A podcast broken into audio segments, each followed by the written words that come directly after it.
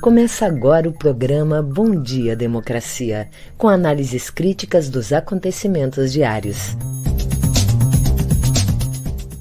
Apresentação de Paulo Tim e Babiton Leão.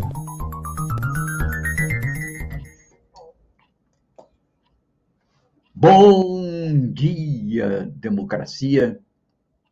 Bom dia, democratas de todos os quadrantes do Brasil Bom dia, internautas, companheiros nossos que nos seguem aqui no nosso programa todas as manhãs, caros colegas de trabalho e convidados, bom dia. São oito horas e estamos abrindo o nosso Bom Dia Democracia. Hoje, dia 2 de setembro, setembro amarelo, mês de atenção e prevenção do suicídio. Nesse dia, em 1946, nascia Aldir Blanc, uma das praticamente 600 mil vítimas do Covid no Brasil. Hoje, uma quinta-feira densa. Senado arquivou tentativa do governo de prorrogar via MP da manutenção de empregos na pandemia e Senado arquivou essa medida provisória, que o governo pretendia prorrogá-lo, e com base num estudo do IPEA, órgão do Ministério da Economia, que evidenciou baixo impacto daquelas medidas sobre o emprego, sobre o emprego. Bem, o risco dessas medidas era aprofundar ainda mais cortes de direitos trabalhistas no monstrengo, que era apenas para prorrogar uma medida que era anticrise de caráter econômico, que acabou se transformando num monstrengo de 94 artigos cortando direitos trabalhistas. Parabéns, Senado, pela sua função. Aprovado pela Câmara o texto básico da reforma do imposto de renda, com apoio da, da oposição, assegurado o direito à declaração simplificada, sem o limite de renda, como queria o Ministério de Paulo Guedes.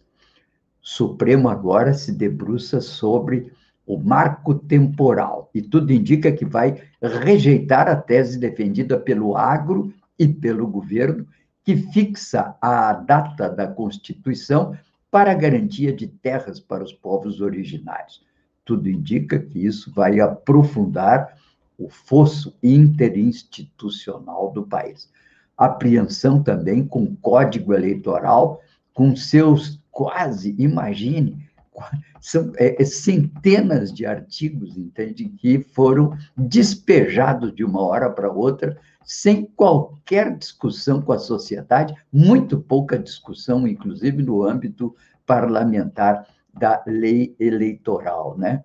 Enquanto isso, também a reforma administrativa passou, não teve conserto, diz a oposição mas, de qualquer maneira, foi assegurado o direito à estabilidade dos funcionários. Matéria do Brasil de Fato trata desse assunto, lido nessa quarta texto que mantém convênio entre, convênios entre Estado e iniciativa privada para prestação de serviços por parte dessa dita reforma administrativa. Bem, a verdade é que Paulo Guedes falhou a sua tentativa de aprofundar ou prosseguir com essa medida, que seria a medida que prorrogava as, as vantagens para suposta preservação do emprego. E também Paulo Guedes está periclitando, porque ontem foi divulgado o crescimento, aliás, a queda do PIB no segundo trimestre. Ele que estava se vangloriando da recuperação em V e fazia, né? Que agora vamos. Ah, quer dizer, a economia está patinando. Aliás, o segundo trimestre foi o momento mais momento crucial da pandemia, onde chegamos a ter mais de 3 mil mortos diários, isso impactou a economia.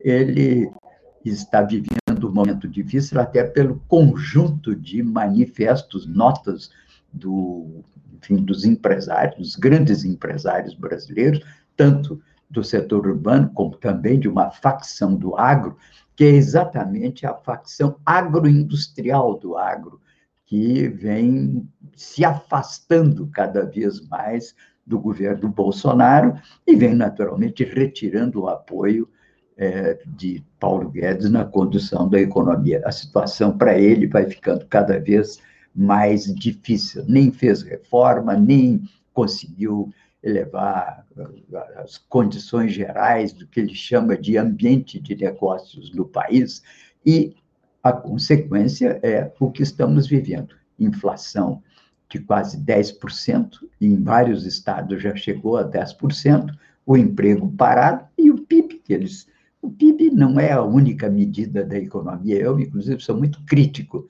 ao, à idolatria do PIB como indicador, mas é um referencial, sobretudo, para eles que o idolatram como a única medida da economia. Está indo muito mal. E seguem as preocupações sobre o 7 de setembro. O que esperar? Pergunta hoje o Brasil de Fato numa matéria. O que esperar dessas manifestações pró-governo do 7 de setembro. O, a situação continua fermentando nas redes sociais e uma, um, uma manchete hoje, uma das capas da Folha de São Paulo, destaca já uma preocupação com essa politização das PMs dos estados cada vez mais é, ligadas a essa defesa intolerante do radicalismo bolsonarista, né? Isso é uma preocupação que naturalmente move todo mundo. Eu queria chamar a atenção que essa ideia que vai ganhando terreno, né? Não, porque o povo, o povo, entende? O que importa é a vontade do povo nas ruas. Isso é, na verdade, uma proclamação falsamente libertária o mandato direto dos povos como critério de legitimação do poder funcionava realmente, ou tentou, ou começou a funcionar numa cidade pequena como Atenas da Grécia Antiga, 350 anos antes de Cristo. O moderno, o Estado contemporâneo, que nós conhecemos, ele vai aprofundando a democracia, não pelo exercício da democracia direta, do contato do líder com as massas. Quem fez muito isso foi Mussolini, foi Hitler. Aliás, muitos dão até o nome disso de populismo, muitas vezes até como crítica a alguns eh, líderes de esquerda. Na verdade, o Estado passa na sua construção por aquilo que nós chamamos de uma institucionalização. A primeira delas é a partição do poder para que não haja uma pessoa só que mande. Isso veio com o iluminismo, com a divisão dos poderes executivo, legislativo e judiciário. E não só isso, com uma separação muito grande entre Estado e sociedade civil, no qual a sociedade civil organizada tem os seus momentos, tem a sua participação na construção da democracia. Esse apelo direto às massas é, na verdade, um grito autoritário, totalitário, muito ao gosto daquele que foi o grande teórico do Hitler, que era o Carl Schmitt, para quem tudo aquilo que impedia a vontade do líder era um obstáculo ao funcionamento dos mercados. Na verdade, é um mecanismo que, em nome da liberdade, do direito ao povo legitimar um governo está, na verdade, elevando o mercado acima do Estado institucionalizado como critério de funcionamento da vida social. É um endeusamento do mercado. Por isso que é uma associação entre autoritarismo, totalitarismo e neoliberalismo nessa versão contemporânea que nós assistimos. Portanto, isso é um equívoco muito grande que está arrastando muitos incautos, muitos ingênuos, que até acham, ah, é bonito, é o povo, o povo, povo nas ruas. O povo nas ruas é um mecanismo populista de direita que hoje é usado por Bolsonaro para atropelar as instituições e se afirmar como critério de poder direto no país e absoluto. Bem, vamos rapidamente aqui agora dar uma olhada, porque eu já estou com o meu querido Babiton na linha e ele vai nos trazer o boletim coronavírus aí do Porto do Rio Grande do Sul. Bom dia, Babiton. Senti a falta aos cinco minutos do programa, você que sempre nos dá as notícias do dia. Quero amanhã estiver aqui dando um pitaco também. Eu, dez minutos, não aguento. bom dia. Bom dia, democracia. Bom dia, Paulo Tim. E bom dia para toda a nossa audiência. Bom, vamos trazendo, vamos trazendo agora o boletim coronavírus e trazendo o painel saúde da transparência Covid-19, com a situação aqui da Covid-19 na capital do Rio Grande do Sul, em Porto Alegre. O painel saúde é disponibilizado pela Secretaria Municipal de Saúde e foi atualizado ontem às 19 horas. Temos no, na capital, aqui em Porto Alegre, 917 leitos de UTI disponíveis. Disponíveis não, existentes. destes, 78,32% estão ocupados e 163 casos são confirmados de coronavírus. Então, temos aí, claro, um número bastante alto, mas já foi bem pior, a gente tem que pensar nisso, obviamente, e os números de Covid também, bem menores do que a gente já vem divulgando há muito tempo. Até o momento, temos 179.004 pessoas confirmadas com Covid-19, já tiveram, né, em Porto Alegre, e infelizmente 5.503 óbitos. Uh, também a gente tem uma diminuição no número de, de leitos de UTI durante as duas semanas. Teve uma, uma, um pouco, um pouco de, de queda, também teve um pouco de subida, mas ali no dia 30 de agosto ficou em 189 casos de leitos de UTI, e agora a gente fechou, como eu disse antes, em 163. E nas últimas duas semanas, nós tivemos também uma queda no número de óbitos diários. A média que era de 6 baixou para 4, e continuamos, claro, obviamente, perdendo pessoas, infelizmente, mas a gente vem diminuindo esses números. Claro que a variante Delta está aí, a contaminação é menor, mas a letalidade ainda continua muito alta. Então, o nosso boletim coronavírus fica por aqui. Em seguida, eu volto com as notícias locais. É com você, Paulo Tim. Bom, ok. Vamos aqui um resumo das notícias de hoje, começando pelas internacionais. Kandahar no Afeganistão, cidade berço do Talibã, celebra a vitória com um desfile de material bélico herdado, deixado pelos americanos.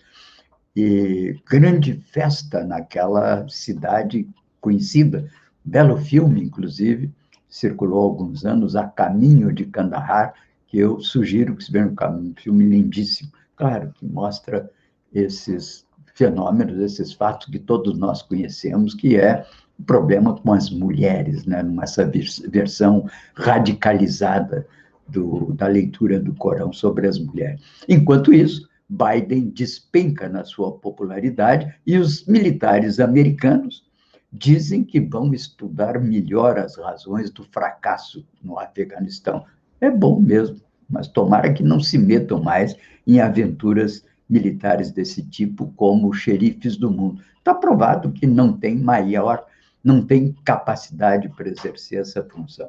Bem, aqui já falei do que corre no Congresso Nacional, dia, dia ontem bastante denso, hoje também vai continuar a discussão do Código Eleitoral, vai continuar também no Supremo a discussão e votação do famoso marco temporal, que é a questão de que a partir de quando os povos indígenas têm direito realmente à demarcação das suas terras. Isso, naturalmente, traz tensões, e se for aprovado pelo Congresso, pelo Supremo, isso que é uma aspiração das comunidades indígenas, com farto apoio da comunidade científica, de antropólogos e mesmo da grande parte da oposição, isso vai é, trazer tensões entre o Supremo e o Poder Executivo, que já se prepara para tentar revidar, caso seja realmente abandonada essa tese do marco temporal defendida pelo agro contra os interesses indígenas às suas terras, né? Outros assuntos que chamam a atenção é que o presidente do Senado o Pacheco vai cada vez mais se distanciando do Bolsonaro, já vimos como, inclusive, sepultou aquele pedido de investigação impeachment do ministro Barroso, né? E tudo indica que ele é o escolhido pelo ex-prefeito Kassab, que é o manda-chuva de um partido de nome antigo, que é o PSD, que o tem agora como uma referência a candidatura presidencial. Ele já tem aparecido nas pesquisas ainda com pouca pouca, pouca votação, pouca preferência, pouco conhecido, mas ontem mesmo já emitiu uma nova nota que dá um certo distanciamento do governo Bolsonaro. A propósito de pesquisa, o Lula continua na frente. Segundo turno, deverá ganhar quase um dobro de votos do Bolsonaro, caso Bolsonaro chegue no segundo turno, porque já há um crescimento de candidatos alternativos. Eu falava no Cacheco, tem o Ciro Gomes e tem outros candidatos. A Simone Tebet, inclusive, na última pesquisa, vou falar em seguida sobre ela, já aparece, claro, com 1%, mas é um nome que vem despontando na CPI e que pode ser apresentada pelo MDB, seu partido, a candidato. Enquanto isso, claro, também há outras gestões nessa chamada terceira via que vai ganhando densidade à medida que o empresariado se afasta de Bolsonaro, segmentos do agro também e outros setores da sociedade vão se afastando dessa hipótese. Um dado interessante é que casos de urina preta no Amazonas preocupam os médicos e número de doentes já passam de mais de 50 no Amazonas. Todo mundo lá no Amazonas, estado que já foi extremamente vitimado, né, por problemas do Covid, agora com esse outro, não se sabe se é um vírus, o que, que é, mas é o caso da urina. Já tinha acontecido isso em outros tempos, voltou o assunto à baila. Bem, essa nova pesquisa como eu disse, que é a da Genial Investimento e Quest, e foi feita agora no final de agosto, né? Em cinco cenários de primeiro turno, Lula lidera, oscilando entre 44% e 47% das intenções de voto. Bolsonaro, ali naquela faixa para a qual ele joga, é a turma do cercadinho, né? Do 25%, 26%. Vale chamar a atenção que esse é um segmento que nunca tinha ganho no Brasil uma feição própria. Não está ainda organizado em partido, porque o próprio Bolsonaro não tem partido. O Centrão não é um aglomerado de extrema-direita. O Centrão é uma espécie de partido pós-moderno de interesses, não tem ideologia, não tem proposições, navega conforme as circunstâncias.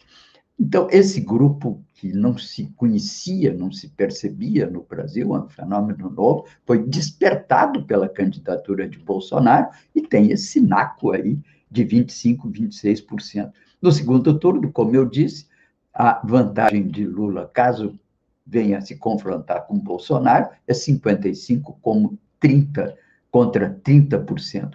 Essas são as notícias principais de hoje, como eu disse, tudo girando muito em torno do que está acontecendo no Supremo e no Congresso, grandes decisões que afetam a conjuntura e afetam a vida, o destino do brasileiro, e as apreensões com relação ao 7 de setembro.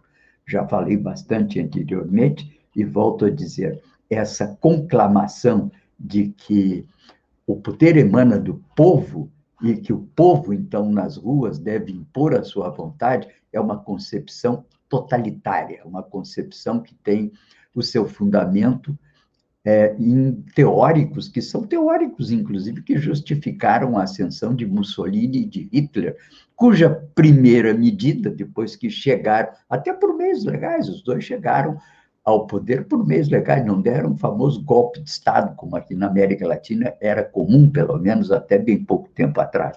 Eles imediatamente levam à liquidação de todas as instituições de Estado. São instituições normais que são criadas ao longo da vida pública e que asseguram a garantia de direitos dos cidadãos nos vários campos em que o Estado atua. Não é por acaso que aqui, por exemplo, o Bolsonaro seguiu o mesmo caminho, acabando com os conselhos que levavam, por exemplo, à presença da sociedade civil na vida pública.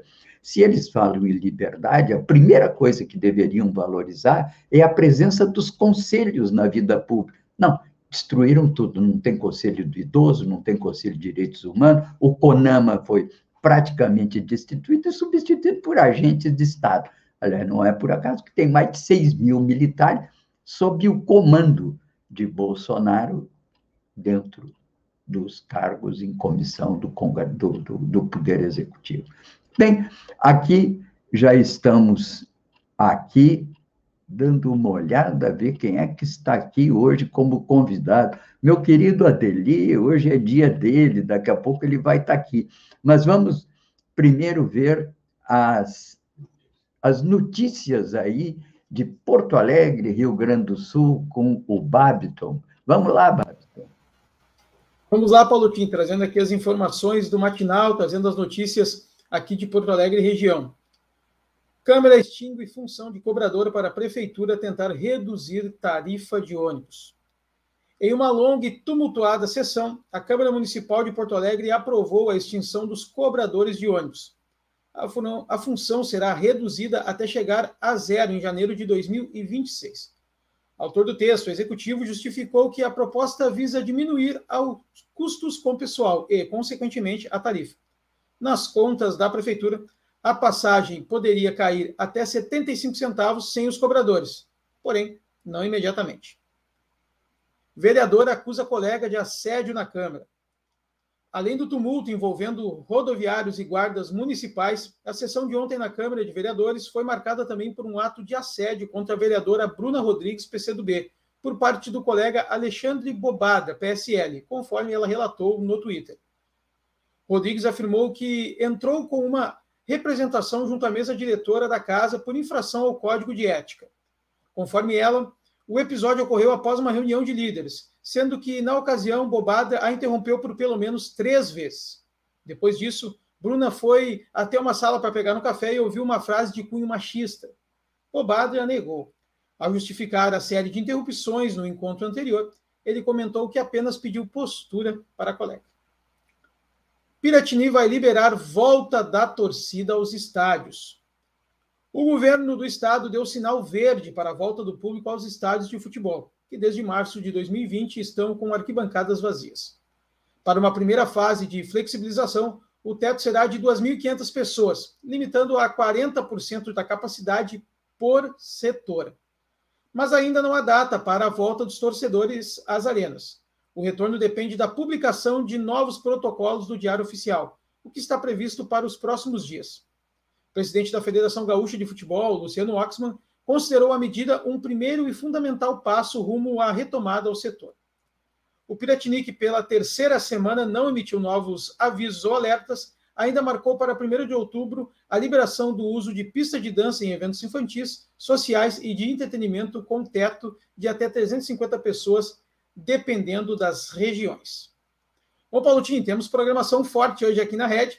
Logo depois do meio-dia, às 14 horas, temos nosso novo programa diário, Espaço Rural. Enquanto a gente está na segunda semana, terceira e quarta, eu vou continuar falando que é novo, vocês vão ter que aceitar. Depois do primeiro mês já passa a ser um programa normal, que eu não vou mais falar que é novo, mas por enquanto ainda é muito novo, tem cheiro de carro novo, o Espaço Plural, debates e entrevistas, que acontece de segunda a sexta, às 14 horas, aqui na Rede, na Rede Estação Democracia, também na Rádio Com Pelotas e vários parceiros. Hoje vamos discutir, vamos abordar o impacto do marco temporal, um assunto muito importante, né? Então, para discutir e, e, debater esse assunto, teremos a participação do professor e livre docente em Direito pela PUC de São Paulo e pós-doutor em História dos Povos Indígenas pela UFGD, o Álvaro de Azevedo Gonzaga, também o antropólogo com 37 anos de experiência com povos indígenas na FUNAI, Cláudio Romero, e a integrante da coordenação executiva da ABJD, Tânia Oliveira. A mediação, sempre do Espaço Plural, é da Clarissa Henning, jornalista de Pelotas, e do jornalista de Porto Alegre, Solon Saldanha. Então, te prepara, hoje, das 14 às 15 horas. E, claro, depois temos às 16 horas, tradicionais, tradicional todas as quintas-feiras, o Estação Prata da Casa com a atriz, poeta e apresentadora Nora Prata. Hoje a Nora recebe o jornalista e escritor Marco Lacerda. E, óbvio, vai contar um pouco da sua história, vai mostrar um pouco da sua trajetória ao longo desses anos. Hoje, então, às 16 horas, fique ligado também na nossa rádio, estaçãodemocracia.com, em todas as redes sociais. Assine o canal, ative o sininho, curta no Facebook e, claro, compartilhe com seus amigos e fortaleça essa ideia. É com você, Paulo Tim. Muito obrigado Porto Alegre em pauta e eu vou então ao matinal para dizer que o matinal imagina que hoje o tempo vai ficar em alguma instabilidade. Pode haver alguma chuva ao longo do dia em todo o Rio Grande do Sul, mas não em Porto Alegre, que vai ter uma quinta, ave quinta com sol e nuvens, numa máxima de 29 graus. E, já que eu estou no matinal e com a pauta em Porto Alegre, chamo atenção para esse fato de que vai acabar a função do cobrador, entende, para aqui em Porto Alegre. Me lembro muito bem, na época dos bondes em Porto Alegre, tinha um cobrador que era do bonde Duque, que foi várias vezes eleito como a figura mais simpática da Carris. Estou falando dos anos 50, imagine, né? Na época do Getúlio Vargas, do Brizola. Meu Deus, aliás, dia 11 agora eu faço 77 anos e já agradeço antecipadamente as congratulações. No Brasil, realmente, é um feito chegar nessa idade. Essa é, aliás, a idade da expectativa de vida, um pouco mais, um pouco menos, da classe média.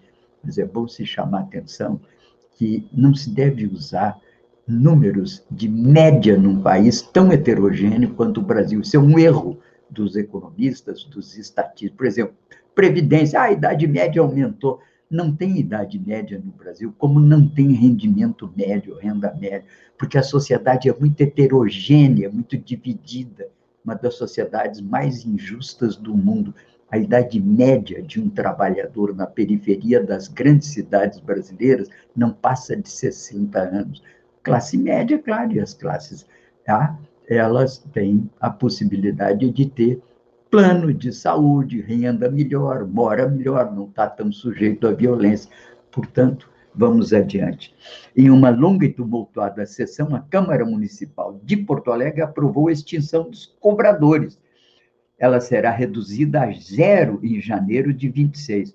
O autor do texto, o executivo, justificou que a proposta visa diminuir custos com pessoal e, consequentemente, a tarifa. Nas contas da prefeitura, a passagem poderia cair até 75 centavos sem os cobradores. Claro, depois nós vamos ter que pagar auxílio emergencial para esse pessoal que fica sem emprego, tira de um lado e põe do outro. Bom, a reportagem do matinal foi atrás dos números por trás do projeto, e os dados indicam que cerca de 80% dos usuários usam hoje o cartão TRI. Além disso, um ano e meio desde que o coronavírus chegou a Porto Alegre, a movimentação de passageiros era é de cerca da metade do que era dois anos atrás.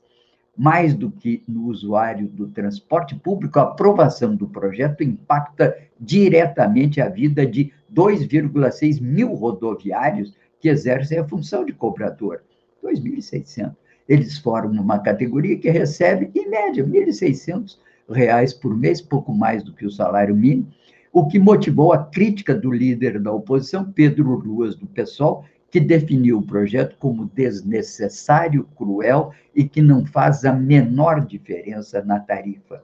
Após ser sancionado, a ausência dos cobradores começará a se tornar real e, a partir da não reposição, na rescisão do contrato por iniciativa do trabalhador, despedida por justa causa, aposentadoria, falecimento ou interrupção do contrato. Ao grupo, segundo a prefeitura, será dada a oportunidade de reinserção no mercado, a partir de uma parceria com Ciergs para cursos dos Senais. Em protesto à aprovação e ao projeto de desestatização da Carris, rodoviários realizam ato em frente à garagem da empresa no bairro Partenon desde a madrugada. Conforme acordado na Justiça, os ônibus vão circular dessa quinta-feira, hoje, com 65% da frota. É muito importante, fiz questão de me deter sobre isso, porque isso traz à tona não só o problema do cobrador ou da tarifa, traz à tona todas as questões relativas a essas inovações tecnológicas da era que estamos vivendo. Mais uma razão para que as prefeituras, administrações municipais, cada vez mais se estruturem para ter nas suas áreas de atuação departamentos, diretoria, gente especializada em políticas de emprego, que não tem nada a ver com sopão da madrugada ou ação social.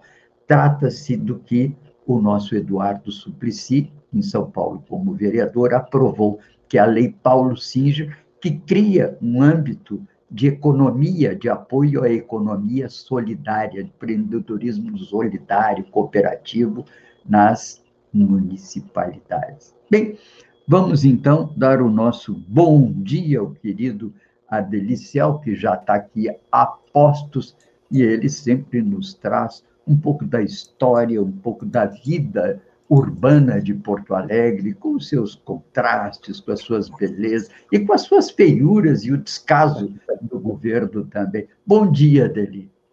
Bom dia, Paulo. É mais uma vez um prazer, todas as quintas-feiras aqui contigo e com todos aqueles que acompanham o Bom Dia Democracia. Uh, eu, há dias atrás, fiz vários comentários sobre as praças de Porto Alegre, dizendo que a praça é um bem de uso comum do povo, fiz uma crítica contundente à, à contratação que foi feita e passando para a iniciativa privada do Parque da Harmonia e já fechando uma rua que é um bem de uso comum do povo, que eu acho uma ilegalidade muito grande. É, mas como a Câmara Municipal de Vereadores, você bem colocou, passa o tempo inteiro batendo boca, um assediando o outro e coisas do tipo, não tem cuidado dessas questões, infelizmente.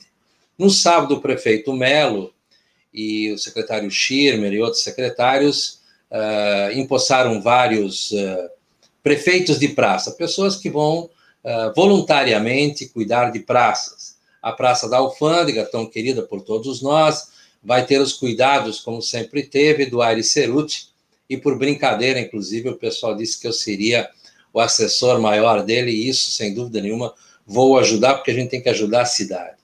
Mas hoje, Paulo Tim e amigos e amigas que nos escutam aqui, nos veem aqui, eu também preciso tratar de coisas positivas que a sociedade civil faz. Há quase três décadas surgiu a cooperativa de crédito Cressol. E ela, há menos de um ano atrás, em dezembro do ano passado, abriu uma agência em Porto Alegre, num local muito próximo à prefeitura, próximo do, da Previdência Social, ali na Travessa Francisco Leonardo Truda, no centro histórico. E o que é uma cooperativa de crédito? Hoje elas se tornaram um elemento importante porque elas fazem todo o trabalho bancário. No caso da Cressol, diferentemente da Sicredi e de outras cooperativas de crédito, ela não é um banco, mas ela faz todo o serviço que um banco faz e com condições muito, muito, muito, muito adequadas, porque o seu objetivo, a sua finalidade é ah, principalmente o pequeno crédito aos pequenos empreendedores e para as pessoas individualmente. Então, ah, para quem quiser saber mais, todo mundo aí conhece, tem meu WhatsApp, meu e-mail, está, estou nas redes sociais, posso dar mais explicações, mandar material, ou faça uma visita a Francisco Leonardo Truda assim que você a chegar na rua, você já vai ver uh, a chamada da Cressol e ali você será, será devidamente atendido. A Cressol também acaba de ser escolhida pela Prefeitura Municipal de Porto Alegre como uma repassadora do microcrédito que a Prefeitura vai fornecer para a população muito em breve, com recursos bastante importantes para incrementar a nossa economia. E assim, Paulotim, a gente está vendo que são os empreendedores, muitas vezes, que fazem acontecer, independentemente das gestões públicas, porque hoje no Brasil, que temos um grande desgoverno, não fossem as pessoas, o Brasil uh, estaria em piores condições. Não que não, não esteja numa condição muito ruim, pelo, uh, exatamente isso que está acontecendo, uh, nós temos 43 milhões de pessoas na informalidade, além, dos, além de nós termos 14 milhões de desempregados.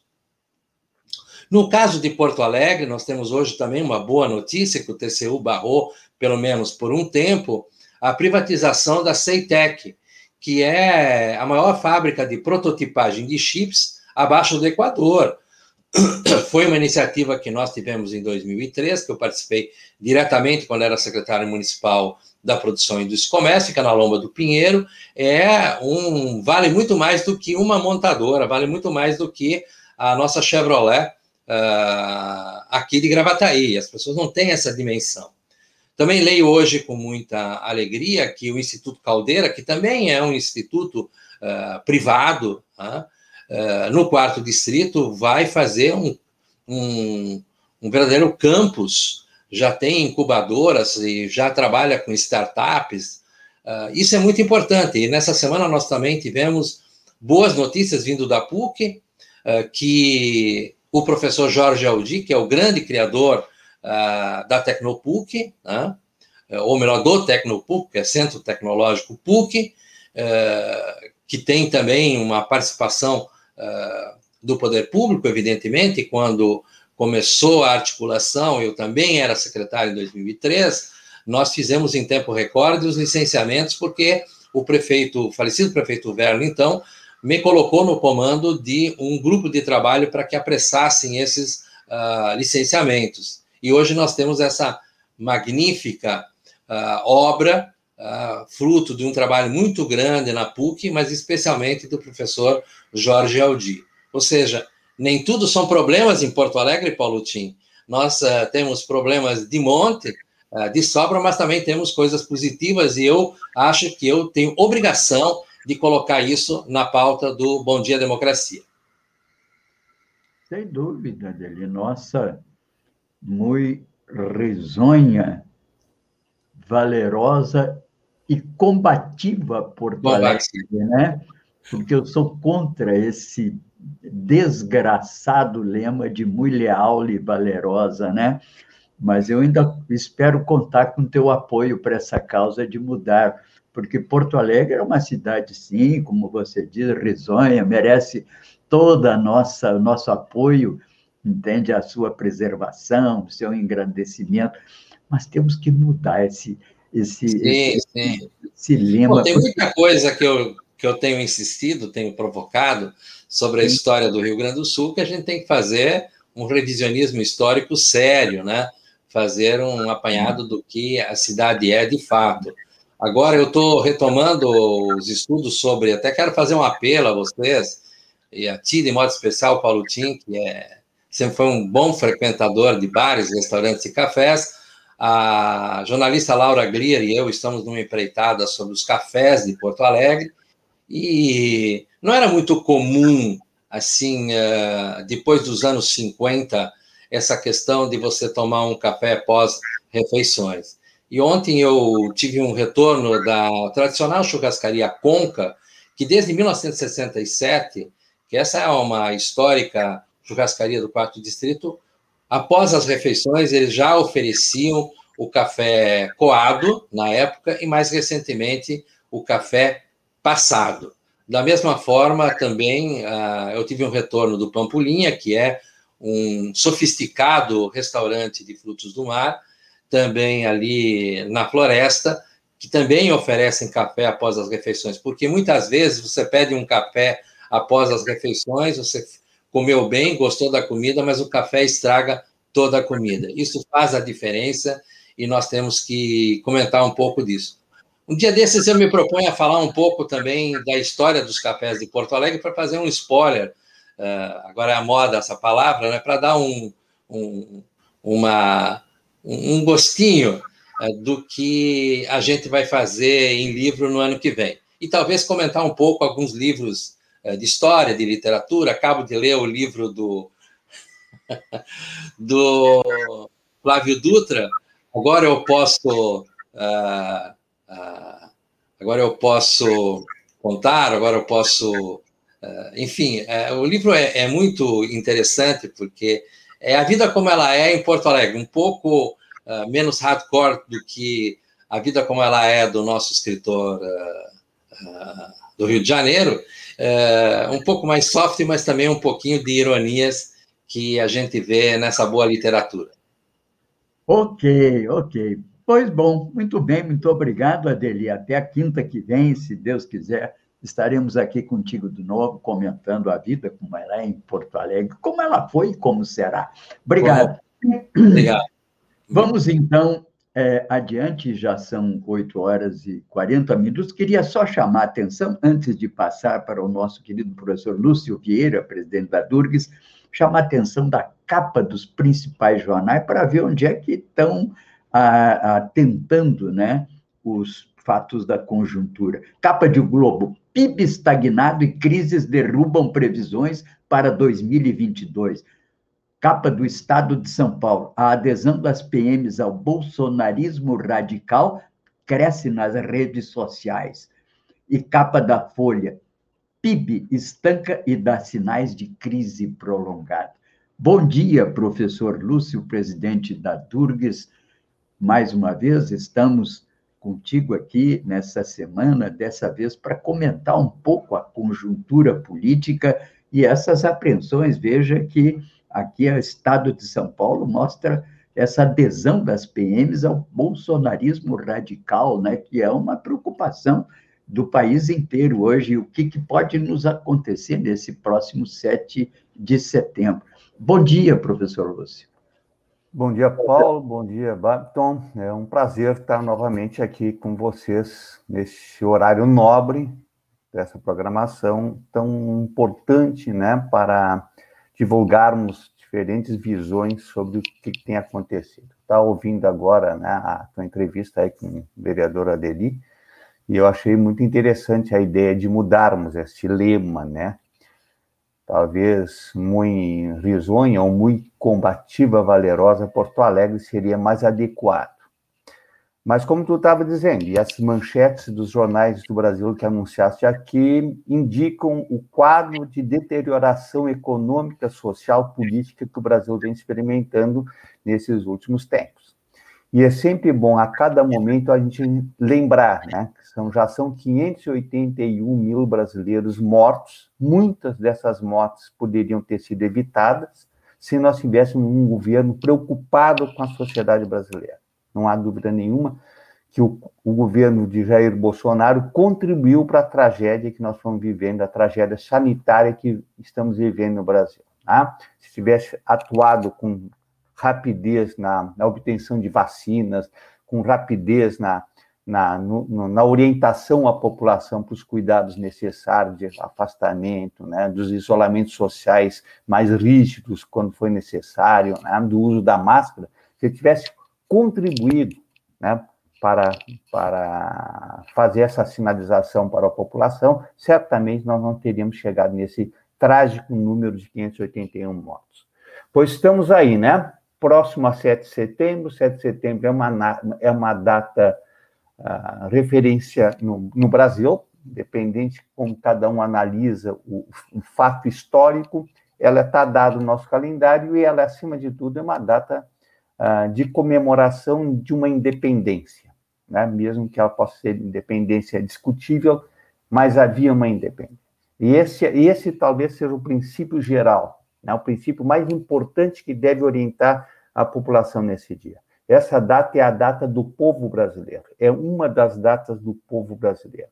E o povo brasileiro quer paz, o povo brasileiro quer acabar com essa tragédia das mortes, o povo brasileiro quer democracia, o povo brasileiro rejeita esse belicismo, essa defesa do armamento, essa mobilização uh, de forças uh, ocultas, de forças que se estranham com a democracia. Esse permanente combate às instituições, essa defesa permanente que o governo federal faz em defesa de ditaduras, em defesa de tortura, em defesa uh, do, pelo desprezo da Constituição.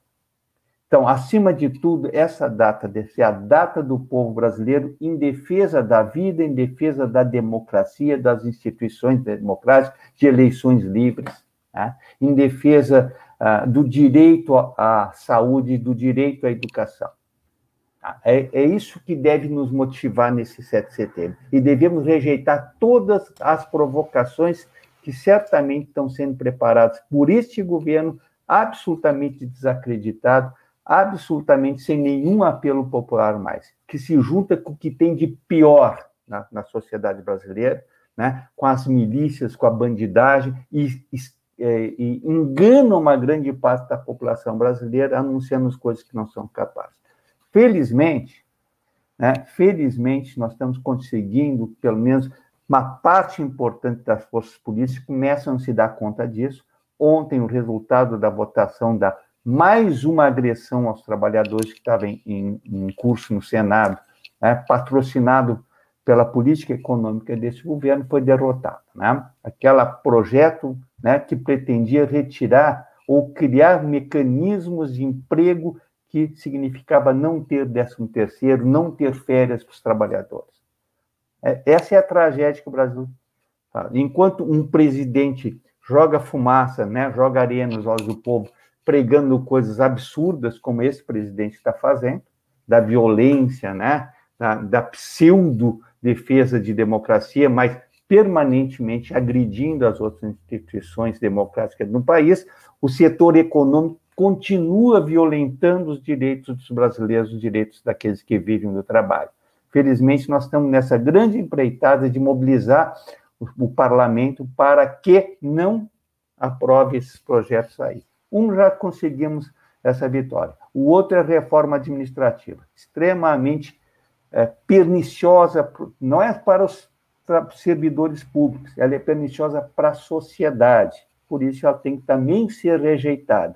O esforço que nós estamos fazendo para convencer aqueles deputados federais, a bancada gaúcha, que deve ter o compromisso em defender a nossa sociedade aqui, deve estar em primeiro lugar esse compromisso. Né? Será cobrado na história o posicionamento de cada deputado, de cada senador sobre essas emendas aí. A pauta não é pequena, Babiton.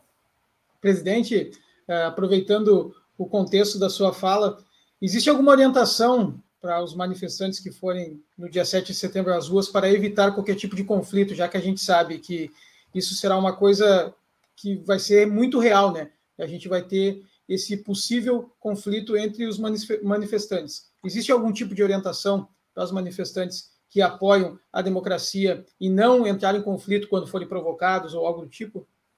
Certamente, Bardo. Acho que tocasse uma questão certa e séria, né? nosso, os nossos atos serão atos pacíficos, serão atos em defesa da democracia, em defesa da vida. Portanto, não se justifica qualquer violência. Se essa violência surgir, não será, podem ter certeza, não será patrocinada pela, por aqueles que defendem a democracia, por aqueles que estão indo para a rua em defesa da vida, né, pelos trabalhadores. Será patrocinada por aqueles que seguem um lunático um criminoso que está na presidência da República e esperamos que brevemente seja afastado tamanho de serviço que ele presta ao Brasil. Então, nosso chamamento é esse. Vamos às ruas, vamos estar lá junto, lutando, levantando nossas bandeiras, mas de forma pacífica, para que a população toda, para que o Brasil todo, para que o mundo todo perceba que os brasileiros estão defendendo o seu país, estão defendendo a democracia contra esse governo. Está evidente que o governo, frente os últimos resultados de pesquisas eleitorais e pelos resultados que ele está amargando, vendo derrotados seus projetos de arroxo econômico, né, de submissão crescente do, da economia nacional aos interesses daqueles que vivem vive da renda, né, o sistema financeiro, percebendo esta derrota gigantesca que de desacreditação, desacreditação que ele está tendo frente à população, ele, nesse ato de desespero, está tentando criar fatos políticos de violência para tentar justificar aquilo que é injustificável. Ele ainda sonha com um golpe militar, ele ainda sonha em ser ditador do Brasil. Felizmente, nós temos instituições fortes, nós temos um povo muito decidido em não aceitar a ditadura, e nós temos as Forças Armadas com um compromisso constitucional de defender a democracia nesse país. Presidente, no último dia 28, no último sábado, o presidente nacional da CUT uh, fez uma live em comemoração aos 38 anos da instituição e, claro, fez um forte chamamento no final da live para os, o, as manifestações do dia 7 de setembro. O presidente uh, Sérgio Nobre ele falou que nas próximas, as, a próxima eleição definirá os rumos do país nos próximos 30 anos.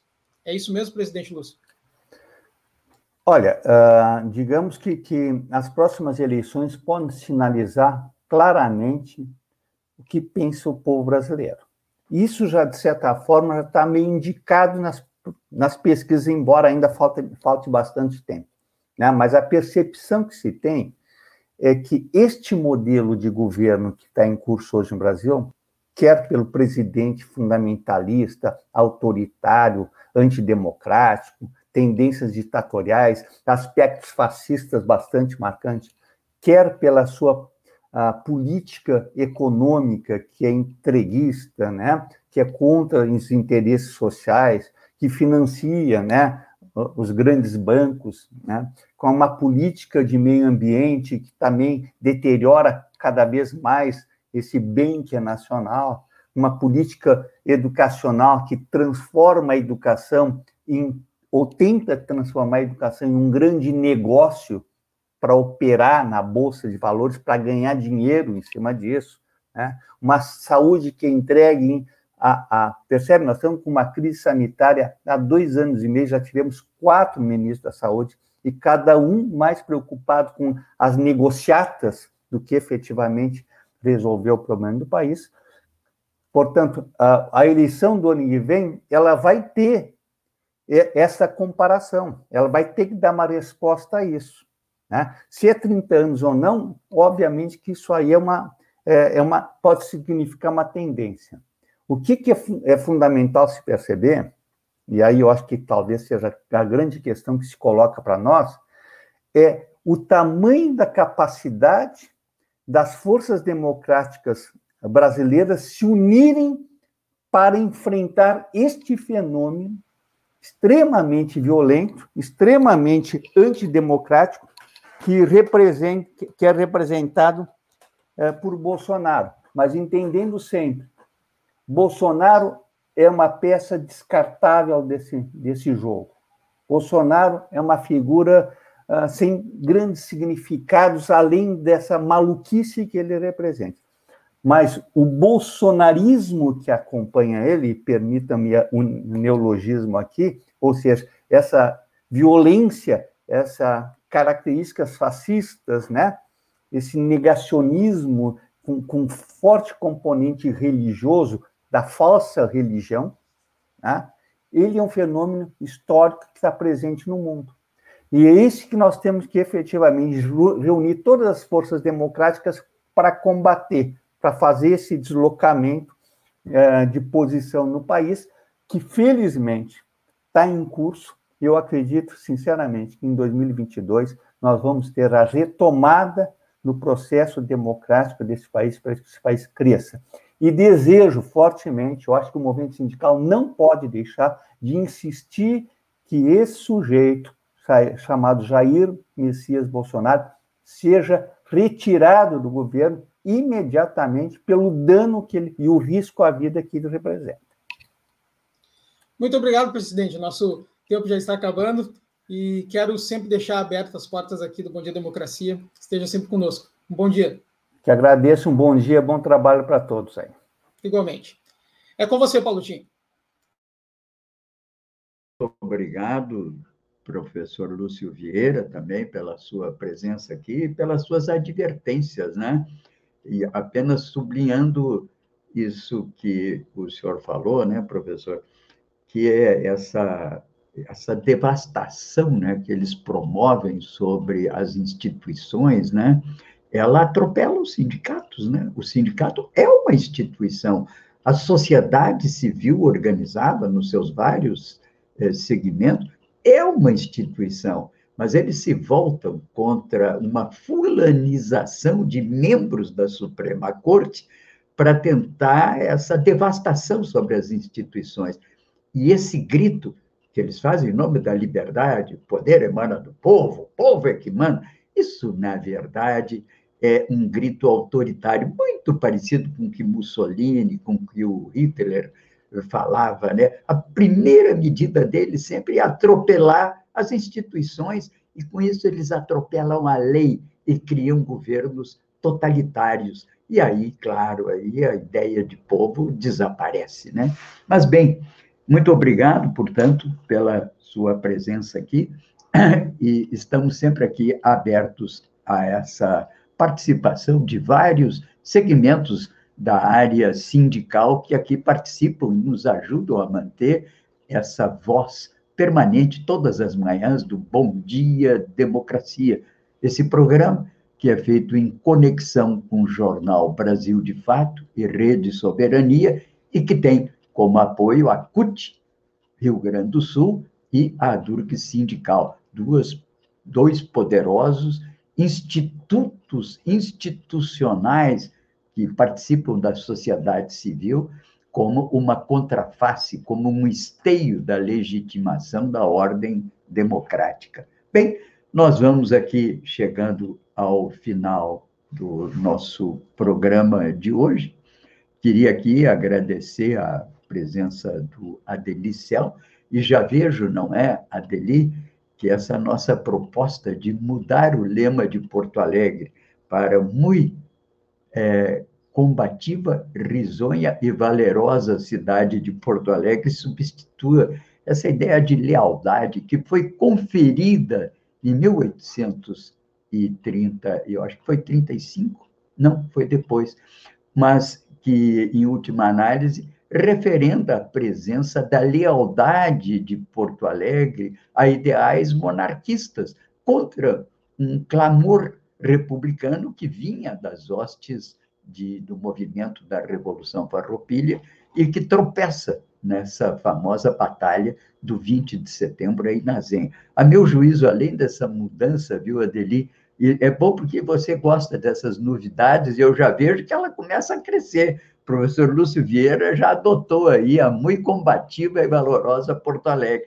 Agora vamos adiante. Agora tem uma outra aqui para te, te colocar, né? É mudar essa data do Rio Grande do Sul, que, na verdade, celebra uma derrota dos ideais republicanos e que foi o que justificou esse maldito lema de, de leal e valerosa cidade para o 11 de setembro que é a data da proclamação da República Rio-Grandense, porque aí sim, entende, instaura-se o primado de uma vitória, ainda que circunstancial, uma vitória que perdurará até 1845. Bem, estamos aqui, claro, como eu disse, sempre no contraponto, não só as manchetes e notícias do, da, da, da, da, mídia corporativa, mas algumas ideias que vão se eternizando sem uma explicação e sem uma adequação aos novos tempos. Queria agradecer também ao professor Lúcio Vieira, fica meu abraço também para ele, para Adeli, agradecer aqui meus queridos colegas de trabalho, o nosso Babiton Leão, e agradecendo, sobretudo, a sua presença agora como um excelente é, entrevistador dimensão que realmente me falta, porque não passei pelos bancos das escolas de jornalismo e que dão esse treinamento, né? Eu tenho aqui meu vício de professor universitário, né? Então fico dissertando e refletindo mais generalidades, né? Muito obrigado, viu? Saíste muito bem, permita-me te cumprimentar hoje, Babton. E também aqui o responsável pelo som e imagem que vocês aí recebem, que é o nosso operador técnico, o Gilmar Tigrão. Muito obrigado a todos vocês. Viva a democracia. Amanhã, 8 horas. Bom dia, democracia. Sexta-feira, sextaremos. Obrigado.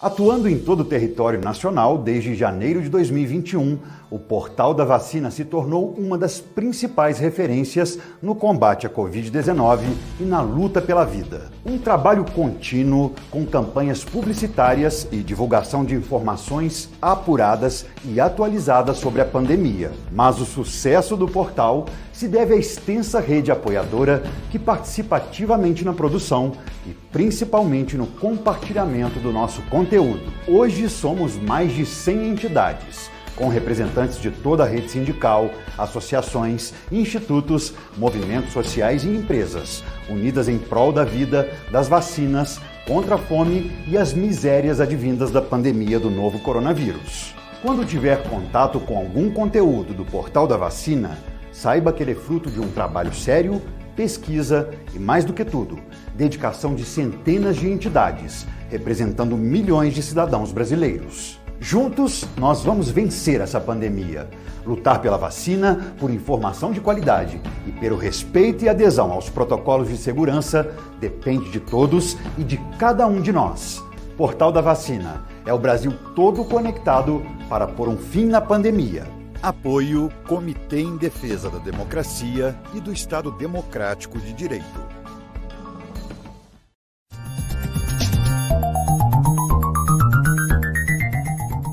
Este foi o programa Bom Dia Democracia. Nos encontramos amanhã às 8 horas.